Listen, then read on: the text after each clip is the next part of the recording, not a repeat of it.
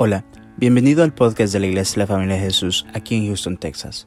Si te gusta nuestro contenido, por favor déjanos un buen review y síguenos en las redes sociales. Nuestra visión como iglesia son las familias. Esperamos que este episodio sea de mucha bendición para tu vida. Somos tu familia. Cada uno de nosotros, ¿por qué estamos acá? Si estamos aquí por el Señor, si hemos venido buscando a Dios, si Jesús es el centro de nuestra adoración. Amén. Y quiero ocupar al salmista, al rey David, por esta circunstancia. Porque muchas veces nosotros nos rodean las circunstancias malas, negativas alrededor de nuestras vidas. Pero eso Dios lo permite únicamente para que se manifieste lo que está dentro de nosotros. Y así como pasó con el salmista, que incluso vinieron sus amigos a decirle, ya ni Dios te puede ayudar. No hay muchas veces también así que muchas veces la misma gente que está alrededor de nosotros siempre nos dicen, hay veces cosas como que, ¿y para qué vas a la iglesia? Se hizo lo hipócrita, que no hay que, si nadie te va a ayudar, el único. Entonces nos vemos en una situación muchas veces que en lugar de animarnos nos desaniman. Pero lo que el salmista enseña en esta parte es una parte que nosotros debemos de entenderla, que cuando están pasando esas circunstancias, debemos de reaccionar como el salmista reaccionó. Por eso la palabra dice que el salmista tenía un corazón de acuerdo a Dios. Todas las Biblias que leímos, si usted vio al principio, todas tienen un subtítulo donde dice, cuando David fue perseguido por Absalón y sus enemigos. O sea, que esta es la parte cuando el rey David estaba huyendo de su propio hijo y su propio hijo había hecho que todos los, el pueblo de Israel y su ejército, la gran mayoría se voltearan contra David. Entonces David prácticamente quedó solo, prácticamente quedó sin nada, sin reino, sin riquezas, de la noche a la mañana, perseguido totalmente.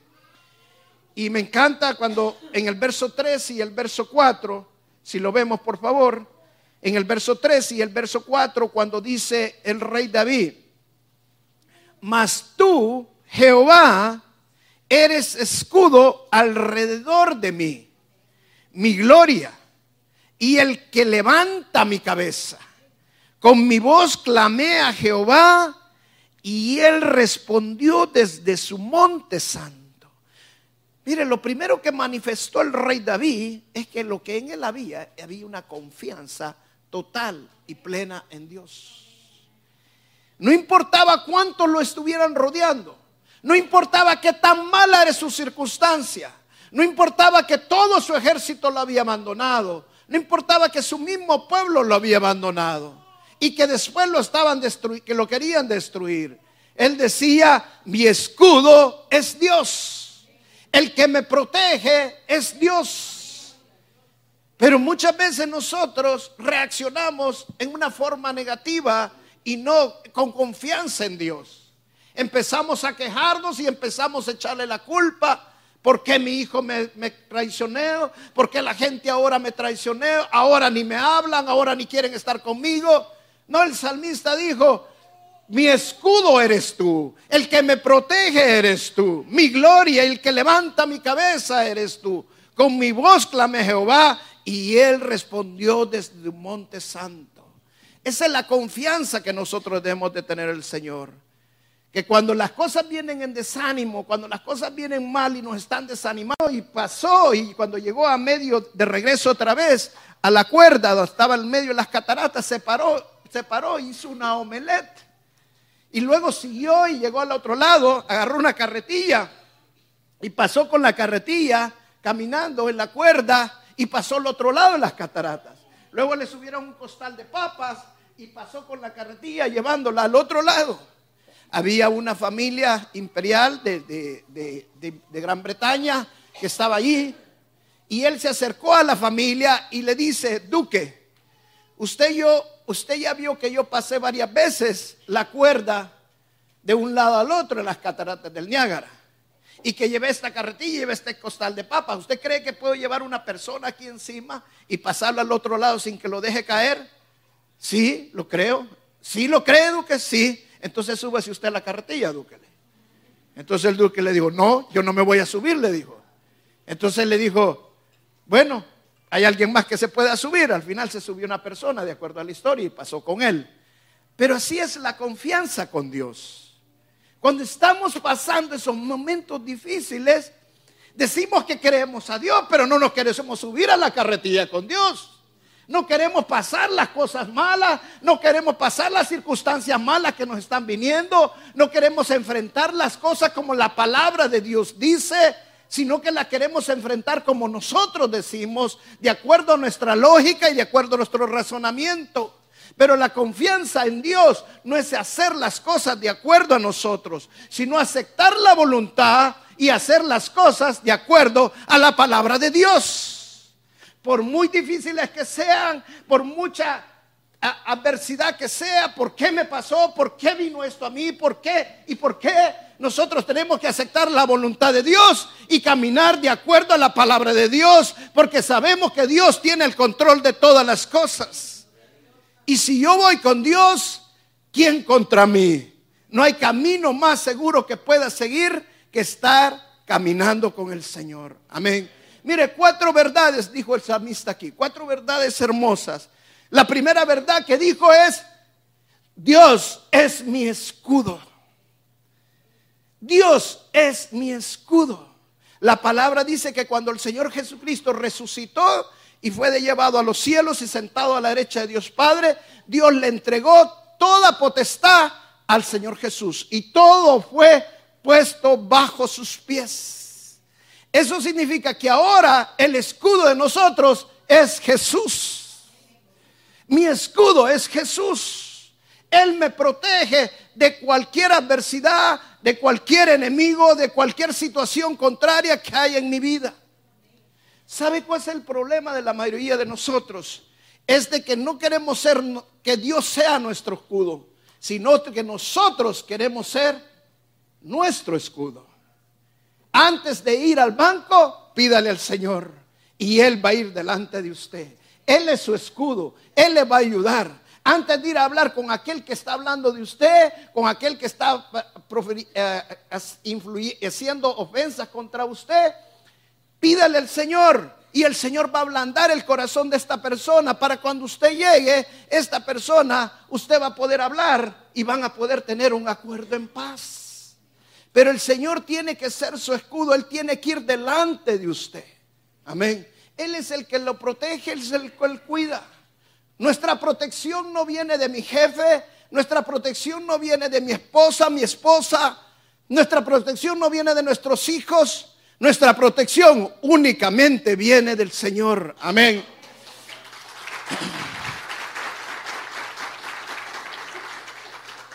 Dice la palabra en Mateo capítulo 7, versos 7 al 8. Pedí y se os dará. Buscad y hallaréis. Llamad y se os abrirá. Porque todo aquel que pide, recibe. Y el que busca, halla. Y al que llama, se le abrirá. Mire, dos veces repite lo mismo el Señor. Al que pide, se le da. Porque al que pide, recibirá. Al que busca, haya. Porque al que busca, va a encontrar. Al que llama, se le abrirá. Porque al que toca, se le va a abrir. En otras palabras, si el Señor está repitiendo algo, es porque tenemos que tener la confianza que cuando pedimos en el nombre del Señor, lo que pedimos vamos a recibir. Tenemos que tener la confianza que lo que buscamos en el Señor lo vamos a hallar porque lo dice, porque el que busca haya. Que cuando usted llame, el Señor le va a responder. Esa es la confianza que nosotros debemos de tener. Confiar que el Señor dice en su palabra, hasta ahora nada han tenido pero todo lo que pidan mi nombre lo van a recibir. Amén. Entonces cuando confiamos en el Señor, Él es nuestro escudo. Y el salmista dijo otra verdad importante, Él es nuestra gloria. Tú eres mi escudo, tú eres mi gloria. ¿Sabe por qué dijo el salmista, tú eres mi gloria? Porque él había perdido el reino, ella le había perdido los tesoros, él había pedido poder, había pedido todo, hasta su familia. Pero dijo, pero lo que me queda es la gloria de Dios. Hermano, lo más importante que nunca debemos dejar de perder es la presencia de Dios en nuestras vidas. Dice la palabra, buscar primero el reino de los cielos y su justicia y todo lo demás vendrá por añadidura. Pero sabe que va a venir muchas veces, así como vinieron los amigos de David a decirle, si hoy ni Dios te va a ayudar, también así llegó la esposa de, de, Job cuando se estaba en lo peor y le dijo, maldice a Dios y muérete. ¿Por qué? Porque muchas veces la misma gente nos va a decir, ya no sigas con eso, apártate de eso. Mira, sale de esto, hermano. Lo más importante es la gloria de Dios. Si esto me está patando, es porque Dios quiere que me meta más en su presencia. Si esto me está pasando, es porque Dios quiere que viva a los pies de Él. Es mejor un día en sus atrios que mil días fuera de Él. Amén. Otra verdad que declaró aquí el salmista claramente es, cuando nadie te anime, Dios siempre te va a animar. Dice el salmista, porque Él levanta mi cabeza. Él es el que me da fuerzas. Él es el que me anima. Yo no sé usted, hermano, pero a mí me pasa, cuando yo estoy pasando una circunstancia difícil en mi vida, circunstancias de preocupación, de ansiedad, Hermano, yo no sé, pero yo vengo a este templo y yo me meto con... A mí se me olvida si vino alguien, no vino, que si iban a venir, no, si estaba sola, estaba vacía. ¿Sabe? Yo vengo a buscar la presencia de Dios. Porque Él es el que me va a levantar, Él es el que me va a dar ánimo. El único que nos puede consolar es el Señor. Amén. Él es el que nos da las fuerzas que nosotros necesitamos. Y la cuarta verdad que dijo el salmista aquí, que es bien importante, dice, cuando David clama a Dios, el Señor le respondió desde los cielos. Amén. Se clamó al Señor, no es, un, no es, no es una oración. Clamor es un grito desesperado en el cual su alma, su cuerpo y su espíritu se unen para gritarle al Señor, para pedirle al Señor. Y el Señor desde los cielos le responde. Esa es la confianza que nosotros vamos a tener. Mire hermano, cuando usted clama, escuche bien lo que pasa cuando usted clama. Cuando usted clama, usted agiliza, pone rápida las cosas. Mire, se lo voy a ilustrar de esta manera. Cuando construyeron el Golden Gate, dice que la historia que cuando estaban construyendo el Golden Gate se cayeron 23 personas y murieron. Entonces a alguien se le ocurrió que tenían que construir una red debajo para que cuando cayeran, cayeran en la red y no se murieran. Hasta este momento el Golden Gate iba a paso bien lento, iban bien, bien atrasados. Cuando pusieron la red, siempre se cayó gente, se cayeron 10, pero ninguno murió. Pero el Golden Gate empezó a ir caminar mucho más rápido, lo terminaron más rápido incluso del tiempo que se habían propuesto. La razón es que la gente estaba confiada, trabajando segura de que cayeran, no iban a morir, sino que iban a caer en la red. Así es cuando nosotros clamamos. Cuando nosotros clamamos, nos pueden catalogar de locos, nos pueden catalogar de muchas cosas, pero nosotros sabemos que estamos agilizando las cosas, que las cosas están yendo más rápido, porque le estamos clamando al Dios de la gloria, al Dios todopoderoso, y Él va a responder. Amén. Él es el que responde todas nuestras necesidades. Gloria al Señor. La segunda cosa que se manifestó en David, la primera fue la confianza que había en David. La segunda que se manifestó en David fue la fe de David. La fe de David se manifestó en su vida. Mira el verso 5 y el verso 6 de este salmo. Dice, yo me acosté y dormí y desperté, porque Jehová me sustentaba. No temeré a diez millares de gente que pusieron sitio contra mí. Esa es la fe de David.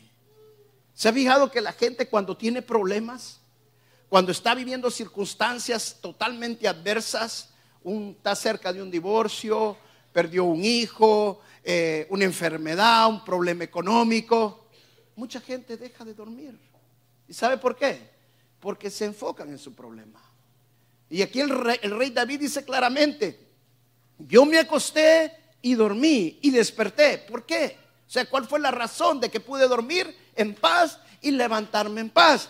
Porque me acosté pensando que Dios era mi sustentador, que Dios me guardaba, que Dios me cuidaba. Hermano, cuando su mente se acuesta, cuando usted va a la cama, cuando usted va a un lugar de reposo y usted va desde el momento que se cuesta, usted va pensando en el Señor, hermano, las cosas cambian. Mire, en el retiro de varones, a mí me pasó algo. Antes que íbamos del camino, vine yo y, en el camino pasamos un chico fila ahí, me compré un café bien cargado. Dije, para aguantar hasta donde lleguemos en la noche. Me tomé el café. Llegamos, hicimos el culto y todo, ya como a la medianoche, no sé qué hora fueron, ya fuimos a acostar. Y ya cuando nos fuimos a acostar, me tocaron dos tráileres con freno en motor. Estaban roncando los hermanos, pero una roncadera que le daba. Hasta, hacían, hasta sacaban el. Y yo soy bueno para roncar también, hermanos. Me duermo también, cuidadito. Y digo, comprendo las hermanas. Digo, ¿cómo, cómo hacen para dormir las hermanas? Digo, pero bueno, yo me acosté y no podía dormir, hermano. Terminaba uno y empezaba el otro. Y hay veces los dos, de un solo. Y entonces vine en un momento, me levanté y me fui a sacar mi teléfono y a, buscar una alabanza que yo tenía. Y solo andaba una alabanza, porque no ocupo mi teléfono para, oír música, sino que ocupo el, el iTouch que tengo. Pero andaba una alabanza. Y es la única que puse a repetir en todo el momento. Entonces me la puse acá. Y yo no quería oír el ruido de los motores. Y entonces me puse a escuchar la alabanza. Pero empecé a oír y oír la alabanza y me quedé pensando en lo maravilloso del Señor, en, las cosas hermosas y todo. Mire hermano, créame, fue un momento maravilloso. De repente sentí la presencia de Dios tan maravillosa. Y Dios me habló a través de este verso. Cuando nosotros nos acostamos pensando en Él, pensando en sus maravillas, pensando en sus promesas y las meditamos cuando nos vamos a acostar, en lugar de acostarnos pensando en el problema que tenemos, en lo que está a la par de nosotros, en el que no vamos a tener mañana para cómo nos vamos a levantar, hermano, quítese esa ansiedad.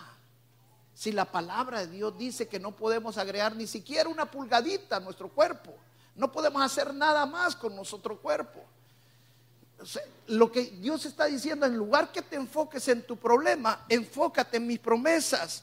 Cuando te vayas a acostar, acuéstate pensando en lo grande que yo soy en tu vida, en lo que hice en la cruz del Calvario por ti, que en la cruz del Calvario gané todas las promesas, con solo que tú las creas, son tuyas. Entonces tenemos que acostarnos pensando en las promesas de Dios y pensando que el día de mañana Dios va a proveer, que mi Dios es bueno, que Dios va a cambiar las circunstancias, que Dios va a hacer que las cosas sean mejor. Amén. Porque los planes de Dios son de bien y no son de mal. Amén. Pero muchas veces nosotros nos preocupamos y nos preocupamos sin necesidad. Mire, un hombre fue a visitar al doctor y cuando llegó al doctor, le examinó al doctor y el doctor le dijo, yo no te encuentro nada físicamente, físicamente está bueno. Yo creo que tu problema es de estrés. Y le dice, pero ¿por qué, doctor? Mira, te voy a explicar. Un amigo mío vino hace una semana. Y este amigo venía igual, exactamente igual que tú. Y yo no le encontré nada. Le dije, tu problema es estrés. Lo que tienes que buscar a alguien que te aconseje. Y le dijo, pero mira, ayúdame. Le dijo, ¿y cuál es tu problema? Le dijo, Mira, mi problema es que le debo a alguien 5 mil dólares y no tengo para pagarlos. Mira, la vida es más preciosa que el dinero. Te estás muriendo en un, lago, le dijo, sin, necesidad, en un vaso de agua, perdón. Entonces le dijo, rompe ese contrato de 5 mil dólares y ya estuvo y no lo pagues. Y mire, me hizo caso, rompió el contrato y ahora está bien. Hoy no tiene ningún problema.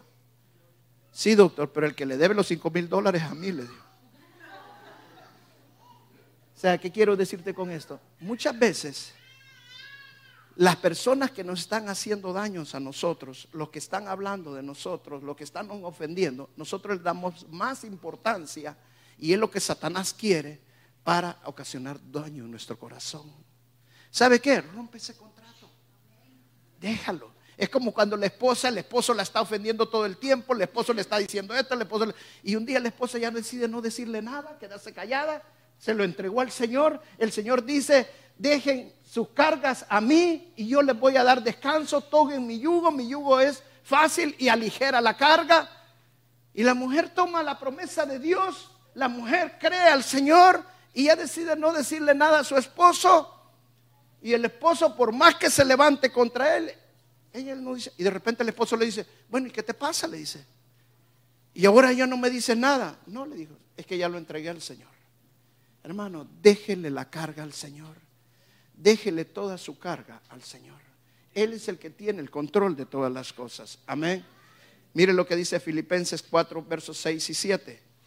Por nada estéis afanosos, si no sean conocidas vuestras peticiones delante de Dios, en toda oración y ruego, con acción de gracias. Y la paz de Dios, que sobrepasa todo entendimiento, guardará vuestros corazones y vuestros pensamientos. ¿En quién? En Cristo Jesús. Todo lo que tenemos que hacer es presentarle nuestras peticiones al Señor. Déjele todas sus necesidades al Señor. Si realmente estamos confiando en Él, si tenemos fe en Él, para eso son los problemas, para que se manifieste la fe que hay en nosotros. Para ver si realmente le pedimos a Él, el que pide se le dará, el que busca hallará, y el que toca se le abrirá. Porque el que pide, recibe, el que busca, halla, y el que llama, se le abre. Entonces mejor entréguele al Señor sus peticiones. Mejor póngale al Señor con súplicas, con acciones de gracia su necesidad. Y el Señor le va a responder todas sus necesidades. Amén. Mire lo que dice en el libro de Mateo capítulo 11, versos 28 y 29. Dice, vení a mí todos los que estáis trabajados y cargados, y yo os haré descansar. Lleva mi yugo sobre vosotros y aprendí de mí que soy manso y humilde de corazón, y hallaréis descanso para vuestras almas. Todo lo que el Señor quiere es darnos descanso en nuestras almas. Ese es el deseo más grande de Dios. Pero si nosotros no le ponemos al Señor todas nuestras necesidades, nos vamos a ir a acostar con preocupaciones y nos vamos a levantar enfermos. Déjele las cargas al Señor. Déjele todas sus necesidades al Señor. Váyase con ese pensamiento siempre en la promesa de Dios, meditando en la promesa de Dios. Deje de pensar en su problema. Empiece a pensar en las promesas de Dios y empiece a declararlas en sus vidas. Amén. Deje, quítese todo ese miedo. La ansiedad trae miedo a nuestras vidas. El miedo que causa, el miedo causa que nuestra fe se vaya por el suelo, porque el miedo es contrario a la fe. Pero si usted se está enfocando en su problema, usted va a hacer que el miedo se aumente en su vida. Y usted se va a llenar de miedo si voy a tener para mañana. Si... Mire, cuando fui a California, me decía el apóstol cuando me recibió, y eh, perdón, el obispo, y íbamos en el carro y empezamos a platicar de las elecciones de, de la que había ganado Donald Trump. Y le digo yo, ¿y aquí cómo lo recibieron? Oh, pastor, me dijo. Aquí fue como, como, que hubieron, como que había habido un gran huracán, como que había habido un gran terremoto. Mire, fue una depresión tan grande, que tuve que predicarle a la iglesia como tres veces seguidas.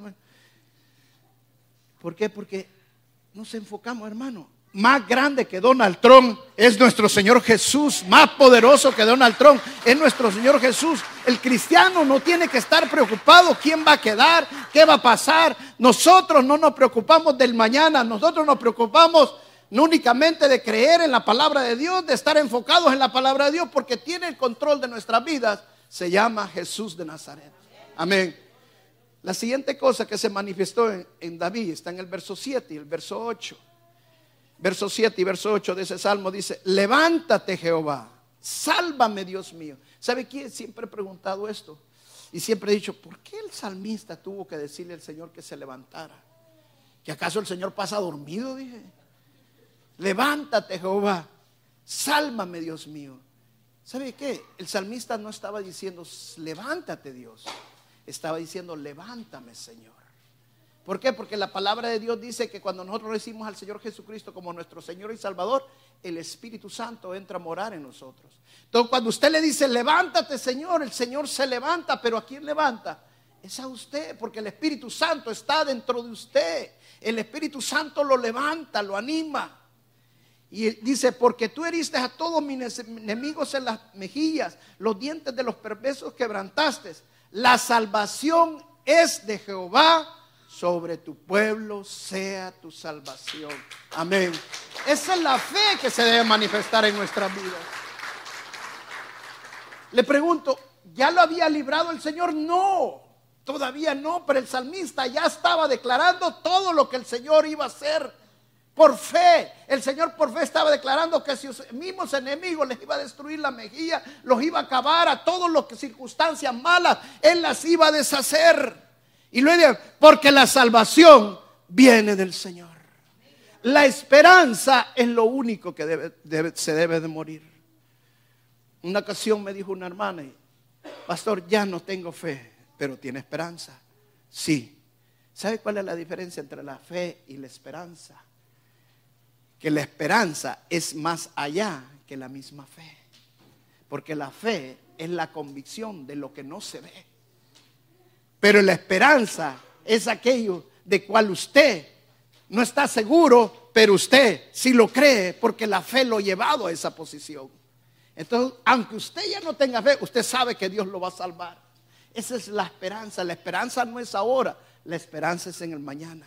La esperanza es en el futuro mi Dios es el único que me va a salvar.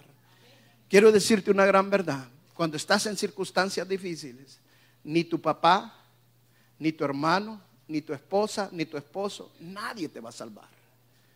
El único que te va a salvar se llama Jehová de los ejércitos. El único que te va a librar es nuestro Señor Jesús.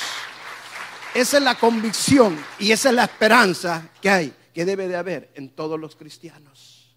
Van a haber momentos difíciles que tu fe se va hasta por el suelo. Van a haber momentos difíciles que tú ya no quieres ni siquiera ir a la iglesia. Van a haber momentos difíciles que tú ya no quieres ni levantar las manos. Van a haber momentos en los cuales ya te, cuesta hasta orar y el Señor lee la palabra de Dios. Pero la esperanza te dice, mi salvación viene de mi rey. Mi salvación viene de mi rey. Aunque mi calma, mi cuerpo me están diciendo que no, mi espíritu dice, mi salvación viene de mi rey. Mi salvación viene de mi rey. Alma, levántate y cree que la salvación viene de Jesús. Él es el Todopoderoso y es el Salvador de mi vida. Y el salmista termina este salmo con algo precioso. Él dice, bendice a mi pueblo. Sobre tu pueblo sea tu bendición, Señor. Ahora le pregunto, ¿quién estaba persiguiendo al salmista? todo el pueblo de Israel. Todo el ejército de Israel, pero él terminó bendiciendo a sus enemigos. La palabra dice que bendigamos a nuestros enemigos. ¿Sabe qué significa eso? El amor del Hijo de Dios. Cuando estás en las circunstancias difíciles, Dios no solamente quiere tu confianza, Dios no solamente quiere ver tu fe, tu esperanza, Dios quiere ver si hay amor en ti. Y sabe una de las cosas que mucha gente pierde cuando están en circunstancias difíciles, porque son dardos de Satanás que ponen sus corazones, pierde el amor por sus hermanos. Le mete odio, le mete rencor y le mete un montón de cosas. El salmista tenía justa razón para poderte decir, mira, todo eso ya no los quieren, maldícelo. No, él dijo, bendice a tu pueblo, Señor bendice a tu pueblo. Lo mejor que podemos hacer es bendecir a los que nos están ofendiendo, bendecir a aquellos que nos están haciendo mal. Amén. Quiero esta mañana, y, venía con eso en mi corazón cuando venía el carro, ministrar esta mañana. Siento en mi corazón que hay hermanos y hay hermanas que están pasando circunstancias muy difíciles y que necesitan esta mañana un toque del Señor necesitan esta mañana la paz de Dios en sus corazones. Necesitan esta mañana que el Señor los levante. Amén. Vamos a pasar, pasen todos los músicos aquí al frente. Pasen todos, por favor, y vamos a orar.